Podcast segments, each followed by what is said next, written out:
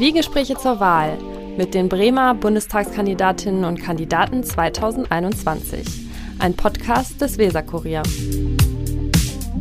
Ja, herzlich willkommen zu den Zwiegesprächen zur Bundestagswahl. Ich bin Fabian Dombrowski und ich spreche heute mit dem Direktkandidaten der FDP, Gökhan Akamis. Herzlich willkommen. Freut mich sehr, hier sein zu dürfen, Fabian.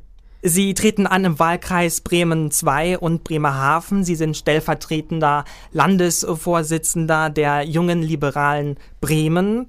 Und ähm, auf Ihrem Twitter-Kanal haben Sie geschrieben, äh, FDP und Katzen. Äh, da interessiert mich natürlich, äh, was fasziniert Sie so an Katzen? Äh, also ähm, zunächst, ich ging ganz lange davon aus, eine Katzenhaarallergie zu haben, deswegen konnte ich keine Katze besitzen. Dann bin ich mit einer Lebensgefährtin zusammengekommen und die hatte einfach zwei Katzen. Und dann, die waren vor mir da, also musste ich mich damit arrangieren. Und das ist äh, eine Maine Coon Katze. Da hat man viel Katze für schmales Geld. Das ist ein riesiges Vieh. Etwa ein Meter lang, zehn Kilo schwer. Also kann so manchen Hund einfach fressen. Und äh, ein Ragdoll. Und ich finde die super. Also wir haben zwei unterschiedliche Wesen. Der Maine Coon ist super aktiv. Äh, die Ragdoll pennt den ganzen Tag, heißt deswegen auch Baloo wie das Fabelwesen man so möchte. Und äh, ich habe ziemlich viel Spaß mit den Katzen und ich glaube, es sind sehr freisinnige Tiere, die auch Freiheit und Eigenverantwortung schätzen in einem übergottenen Sinne. Und ich glaube, wenn Katzen wählen dürften, dann würden die FDP wählen. Sie sind 1997 ähm, geboren. Ähm, wie kam das, dass Sie ähm, ja so früh ein politisches Bewusstsein entwickelt haben?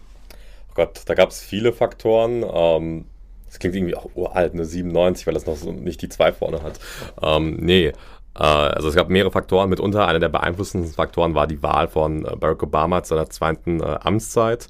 Es war in so einem Alter, war ich etwa 12, 13. Das habe ich halbwegs bewusst mitbekommen. Mit 8 kriegt man das nicht mit, als er zum ersten Mal gewählt worden ist. Und dann habe ich mich gefragt, Mensch, so eine coole Sache. Da wurde der erste dunkelhäutige Präsident der USA gewählt. Ich fand aber auch seine Inhalte schon damals gut. Ich habe mich gefragt, welche Partei ist denn auf europäischer oder deutscher Ebene die Partnerorganisation der Demokraten?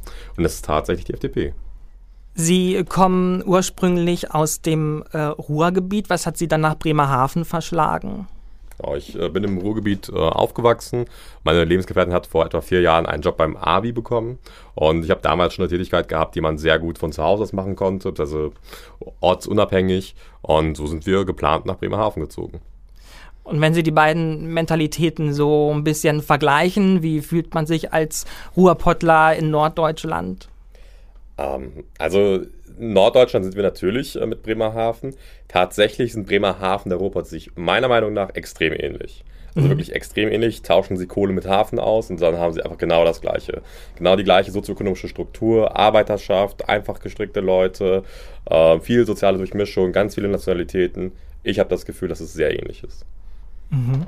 Ähm, Sie haben während des Studiums schon ein eigenes Startup gegründet. Was war das für ein Startup? Das war ein äh, Software-Startup, was ich äh, gegründet habe. Wir konnten es auf zehn Mitarbeiter hochtreiben äh, am Ende des Tages. Wir haben uns damit beschäftigt, Verträge automatisiert abwickeln zu können für Unternehmensjuristen. Das war schon eine spezielle Nische, in die wir da gegangen sind. Muss ich vorstellen, so ein Unternehmensjurist macht den ganzen Tag nichts anderes als Verträge zu lesen, entweder auf gedrucktem Papier oder in Word-Dateien. Und dabei ist seine Arbeit, die er wirklich konkret macht, ziemlich redundant und stumpf. Das heißt, er prüft zum Beispiel, Mensch, äh, ist da eine Vertragsstrafe drin? Ist der Vertrag zu lange, zu kurz? Ist die richtige Firma adressiert in so einem Konzern? Nicht immer selbstverständlich. Mhm, aber was hat Sie dann an dem Thema so interessiert? Auch das war einfach die Kombination meiner beiden Studiengänge. Ähm, ich hatte damals auch ein Praktikum bei einer ähm, größeren deutschen Bank und da habe ich einfach äh, das Problem im eigenen Leibe innerhalb dieses Praktikums kennengelernt und mich gefragt, Mensch, kann man da nichts machen? Ich hatte gute Informatiker als äh, Freunde damals und haben uns erst dieses Themas als Projekt angenommen, gemerkt, da ist wirtschaftliches Interesse dahinter und dann ist das ein Startup geworden. Mhm. Ähm, und wie, wie geht man an so eine Sache ähm, dran? Also dazu gehört ja auch irgendwie ähm, äh, Vertrauen, dass es schon irgendwie äh, gut gehen wird und ähm, ja, irgendwie auch Mut, diesen Schritt zu gehen. Hm. Also sie brauchen eine Menge Selbstbewusstsein und äh, manchmal braucht man so eine Art ähm, sehr hohes Selbstbewusstsein, dass es einen auch selber quasi man gewissermaßen ähm, Ängste, Versagensängste, finanzielle Sorgen ausblenden kann. Wir hatten das große Glück, dass wir schon sehr früh mit einem großen IT-Konzern zusammengearbeitet haben, der das Potenzial darin gesehen hat. Und dann hatten wir auch den ersten Kunden, die ersten zwei, drei Kunden schnell. Waren im Umfeld unterwegs, wo wir auch sehr hohe Preise übrigens für das Produkt verlangen konnten. Ähm, aber klar, sie haben gewisse Risiken auf sich genommen, Studium schleifen lassen, Kredite aufgenommen, das bezahlen zu können zum Teil.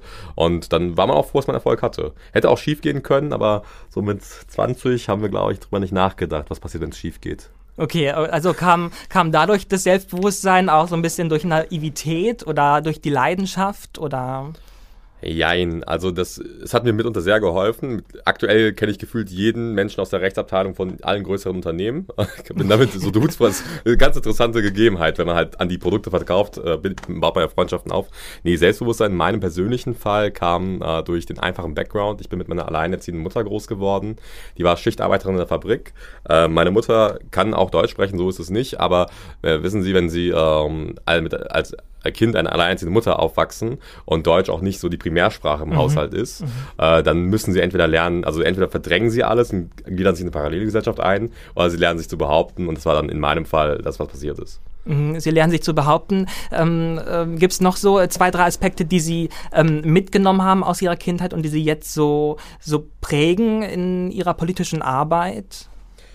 Ähm, also was mich persönlich vor allem prägt, ist der Umgang mit Geld, wenn Geld knapp ist. Das ist aber auch etwas, das mich politisch beeinflusst. Ich finde, ähm, man sollte immer, also man sollte lernen zu haushalten und, und ähm, clever zu wirtschaften, sowohl mhm. im persönlichen Rahmen als auch im politischen. Wenn ich mir hier angucken muss, dass für Millionenbeträge Wasserskibahnen gebaut werden in der Innenstadt oder ähnliches, dann finde ich das zynisch und verwerflich gegenüber all den einfachen Leuten, die ebenfalls hart arbeiten, Steuern zahlen und dann so verschwenderisch mit ihrem Geld umgegangen wird.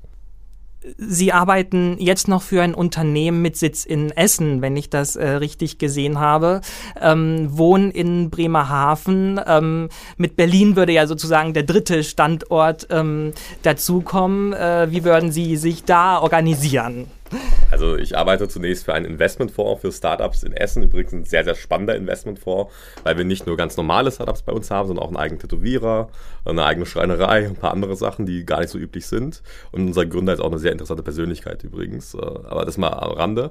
Ähm, ja, das geht heutzutage ganz gut. Ne? Also ich bin ja nicht der Einzige, der mehrere hundert Kilometer weit weg wohnt vom Arbeitsplatz. Mhm. Ähm, ich habe mein eigenes Startup auch full remote aufgebaut. Wir hatten Mitarbeiter von Bremerhaven bis Konstanz und auch dieses Unternehmen, in dem ich jetzt arbeite, das ist so die neue Arbeitswelt. Da ist man außerordentlich privilegiert, muss man sich auch sagen, dass man von mehr oder weniger überall aus arbeiten kann. Und äh, um nochmal Berlin einzubauen, ich weiß natürlich, dass es äh, ein sehr ambitioniertes Ziel wäre, wenn die FDP hier das Direktmandat holt. Das ist nämlich seit dem Zweiten Weltkrieg nicht allzu oft passiert. Ähm, aber dann wären das natürlich drei Standorte. Ich bin aber auch ein kleiner Workaholic, deswegen glaube ich, dass ich das hinkriegen würde. Äh, ja, Workaholic ist so ein bisschen das Stichwort. Ähm, äh, woher, woher nehmen Sie diese ganze ähm, Energie? Ja, ganz ehrlich, ähm, ich hatte gar nicht so viel anderes immer zu tun. Also ich habe früher in meiner Kindheit äh, zwei Sachen gemacht, äh, Videospiele gespielt und mich damit beschäftigt, wie ich äh, mehr Geld verdienen kann. Denn wenn Geld knapp ist und sich meinetwegen Klamotten, Handy oder ähnliches kaufen wollen und dann nicht immer bei Mama und Papa, in meinem Fall nur bei der Mama, nachfragen wollen, ob man das haben kann, dann fangen sie an, eigenes Geld zu verdienen. Und das hat, ähm, dieser, sagen wir, dieser ganz primitive Antrieb, ich habe kein Geld, ich hätte gerne mehr Geld, mhm. hat dann dazu geführt, dass man sich natürlich damit beschäftigt hat. Ich hatte meine ersten kleinen Jobs, Zeitungen ausgetragen, im Schreibwarengeschäft, mhm. Nachhilfe gegeben und ähm, es hat mir gefallen und natürlich, irgendwann wollen sie nicht nur 5 Euro die Stunde verdienen, das waren Zeiten vor dem Mindestlohn, äh, sondern ein bisschen mehr und äh, das, ich habe gemerkt, Leistung lohnt sich, wenn, wenn man Leistung erbringt, lohnt sich das auch finanziell für einen und dann äh, hat das auch angefangen Spaß zu machen und das mache ich immer noch sehr gerne. Mhm.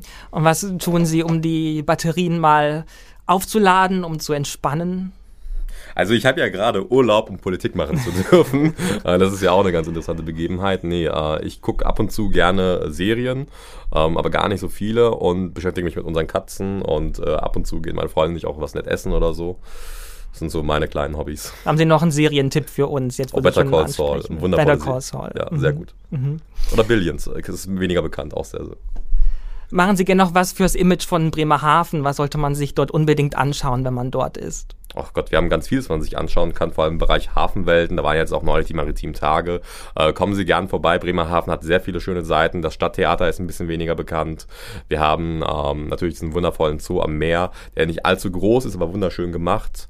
Und generell die ganze touristische Ecke, Hafenwelten, aber auch die Bürgermeisters-Smith-Straße, wenn auch leider leicht im Verfall, sind wunderschön anzusehen. Deswegen kommen Sie auch gerne auch aus Bremen nach Bremerhaven. Wir heißen Sie gerne willkommen. Dankeschön, werde ich tun.